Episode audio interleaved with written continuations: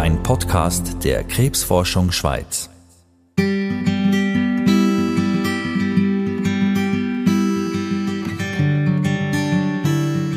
Wenn man Bilder sieht, also die MRI-Bilder sieht, was, was das für Tumoren sind zum Teil nachher, ja, es ist, ähm, also ich verstehe, wie, wie schwierig das, das ist und, äh, und auch wie schwierig das es auch wird sein für den Patienten.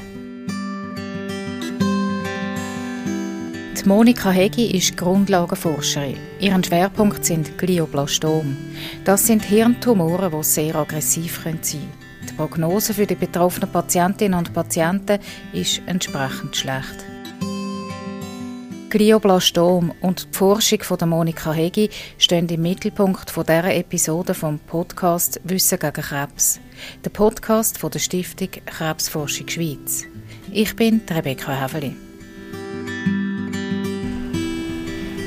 Ich besuche Monika Hegi an ihrem Arbeitsplatz im Laborgebäude vom SCHÜF, am Universitätsspital zu Lausanne. Ihre Arbeit wird von der Stiftung Krebsforschung Schweiz unterstützt. Die Monika Hegi ist Biochemikerin und leitet das Labor für Biologie und Genetik von Hirntumoren am Unispital Schüf. Sie führt mich durch die Gänge und ihre Labor, wo sie und ihr Team mit Hochdruck daran arbeiten, die Heilung von Hirntumoren voranzubringen. Das ist unser äh, Zeltkulturlabor und äh, wir haben die Kultur Glioblastomzellinien, wo eigentlich die meisten sind von unserem Labor, die sind, die sind da gemacht worden.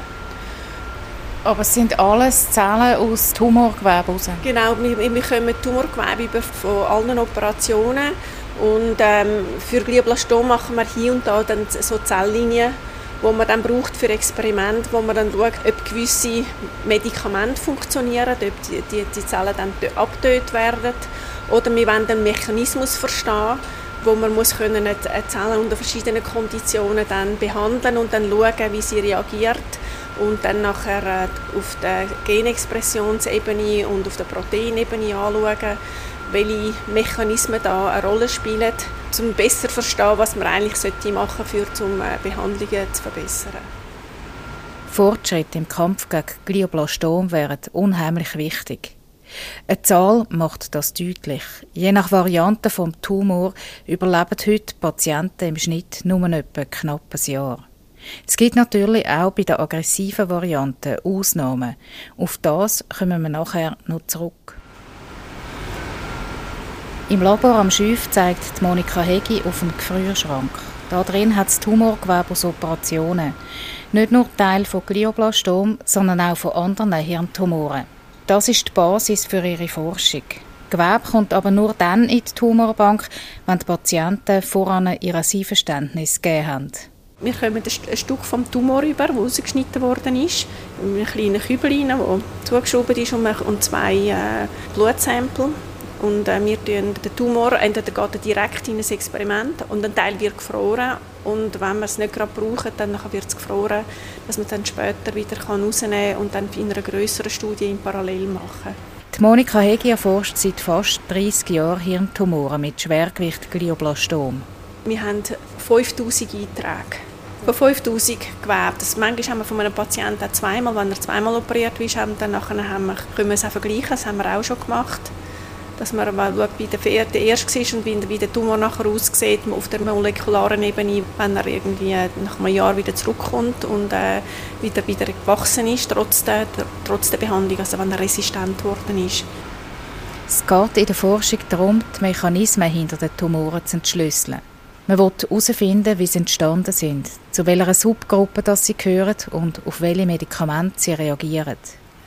Die Monika Hegi ist in der Grundlagenforschung mit ihrem Team jeden Tag auf der Suche nach einem Durchbruch. Weil bis jetzt gibt es bei den besonders aggressiven Glioblastom vor allem ein Medikament, das hilft. Aber auch das nicht in jedem Fall.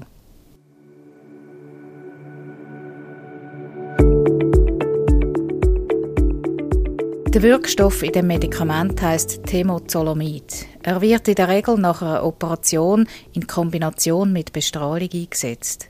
Am Schüf ist in Studien ein wichtiger Biomarker etabliert worden, der mit dem Temozolomid zusammenhängt. Solche Forschungsresultate fließen direkt in die Behandlung von Betroffenen ein. Gewisse Marken, die wir da entwickelt haben, die werden weltweit jetzt gebraucht in klinischen Studien oder auch zum entscheiden, ob jetzt der Patient das Medikament bekommen oder nicht. Dank so einem Biomarker, das das Team vom Schüf erforscht und in die Klinik gebracht hat, kann man heute eine Voraussage treffen, welcher Patient auf das Medikament mit Temozolomid anspricht. Schwarz-Weiß ist die Aussage nicht, aber der Biomarker gibt einen Anhaltspunkt. Man kann Therapie gezielter einsetzen und Patienten unter Umständen auch belastende Chemotherapien ersparen.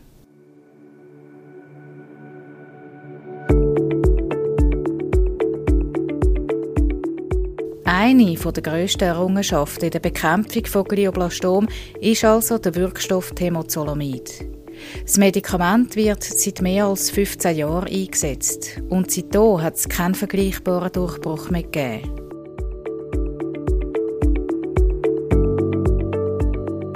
Der Andreas Hottinger ist am Schiff einer der Kollegen von Monika Hegi. Er ist Neuroonkolog und hat direkten Patientenkontakt. Auch für ihn ist die Forschung sehr wichtig.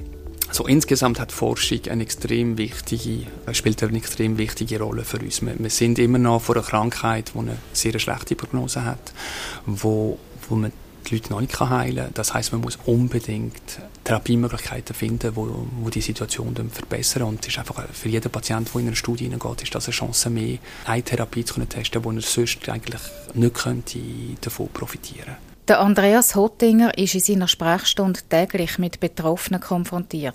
Leider kann er gerade Patienten mit einem Glioblastom häufig nur wenig Hoffnung machen. Man hat heute Therapien, die man brauchen kann. Das sind wirklich Kombinationstherapien, also chirurgische Eingriffe, Strahlentherapie, Chemotherapie. Äh, und die Therapien machen einen Unterschied. Aber leider ist es heutzutage immer noch so, dass, dass man keine Sicherheit hat, dass man Patienten heilen kann. Das heißt, ein großer Teil von diesen Patienten wird mit Krankheit für eine gewisse Zeit stabilisieren, dass die Krankheit verschwindet, aber mit dem Risiko, dass sie später wiederkommt. Der Onkologe Andreas Hottinger sagt, meistens kommen Patientinnen und Patienten mit Hirntumoren zuerst mit Symptomen in Notfall. Symptome können zum Beispiel Bewegungseinschränkungen sein. Was dann passiert auf der, auf der Notfallstation, macht man meistens eine Bildgebung vom Hirn, typischerweise Semery, wo man sieht, dass eine Läsion im, im Hirn ist, wo man muss weiter betreuen muss. Und das ist meistens dann äh, eine Operation von den Neurochirurgen, die entweder relativ schnell passiert, weil es Situationen gibt, wo man effektiv schnell muss, muss handeln oder ein bisschen verspätet, das heißt innerhalb von der Wochen nachher. Das hängt wirklich davon ab, wo das die Läsion lokalisiert ist im Hirn. Das Hirn hat sehr viele Funktionen, das heißt, das heißt auch Orte, wo man dringender muss eingreifen und Situationen, wo, wo man weniger dringlich muss, muss reingehen. Ich treffe beim Andreas Hottinger eine von seinen Patientinnen, Sophie Blösch, die heute 26 ist und mit 19 die Diagnose Glioblastom bekommen hat.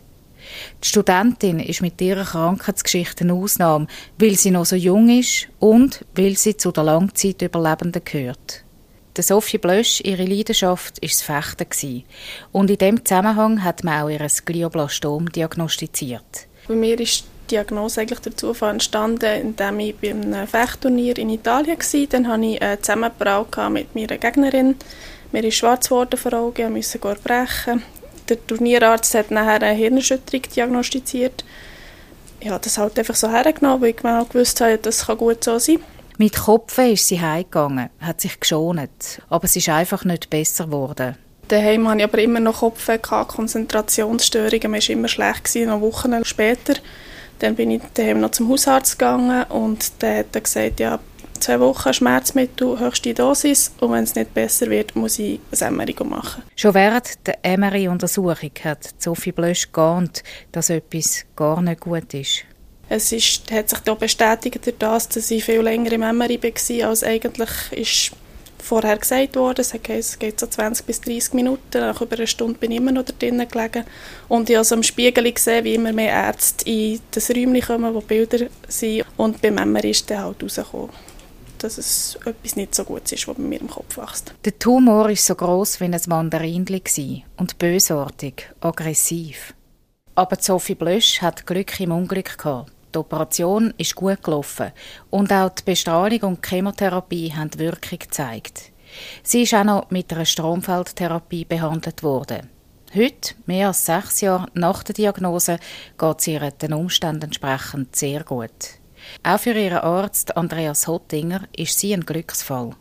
Es ist ein Ausnahmefall und das ist, das ist genau, also das sind typischerweise das sind, das sind die Situationen, für die wir mit allen Patienten kämpfen. Das ist, was man hofft für alle Patienten, dass sie effektiv äh, fit, gesund und, und das Leben können weiterführen so, so lange wie möglich. Oder?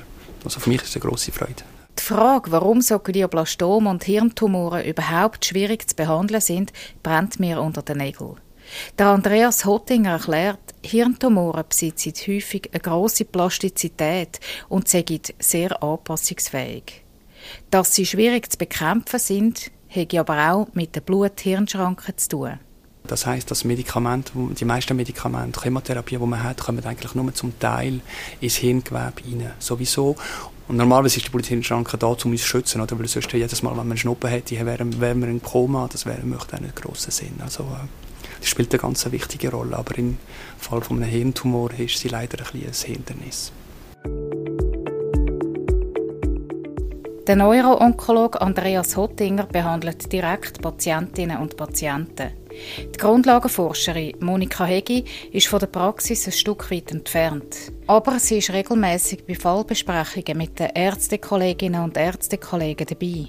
In Lausanne haben wir, haben wir uns organisiert, dass wir eigentlich extrem viel Austausch haben. Das heisst, Monika Hegi kommt sie jede Woche an unsere Tumorboard, wo wir alle Spezialisten zusammenbringen, also Strahlentherapeuten, Neurochirurgen, Onkologen, Neurologen, Neuroradiologen, Neuropathologen, um alle komplizierten Fälle zu besprechen, alle neuen Fälle natürlich, um entscheiden, was die beste Therapiestrategie ist für, für jeden Patienten einzeln. Es ist auch extrem wichtig, dass wir die Interaktion haben, weil Monika Hegi bringt uns eine andere Sicht von den Problemen. Sie tut Patienten nicht betreuen, aber hat natürlich auf molekular natürlich eine, eine Erfahrung, die wo, wo wir alle nicht haben und sie kann uns wirklich helfen, auch zu sagen, okay, es hat eher Chancen, dass es funktioniert oder weniger Chancen, dass es funktioniert.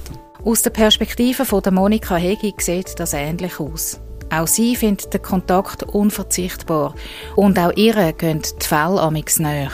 Also man ist natürlich schon manchmal, wenn man Bilder sieht, also die MRI-Bilder sieht, was, was das für Tumoren sind zum Teil nachher, ja, es ist, ähm, also ich verstanden, wie, wie schwierig das, das ist und, äh, und auch die schwierige Entscheidung auch von der Ärzte, dass man noch machen kann und so.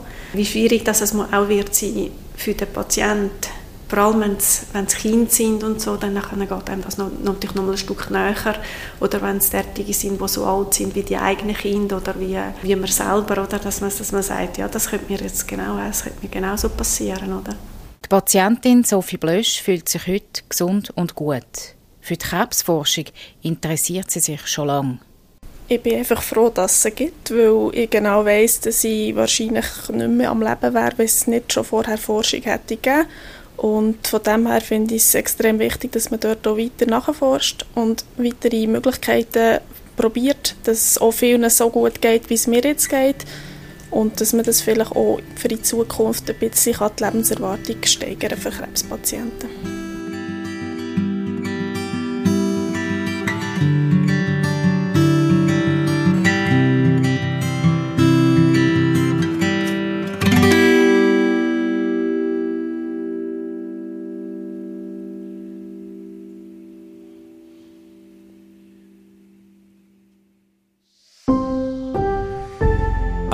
Podcast der Krebsforschung Schweiz.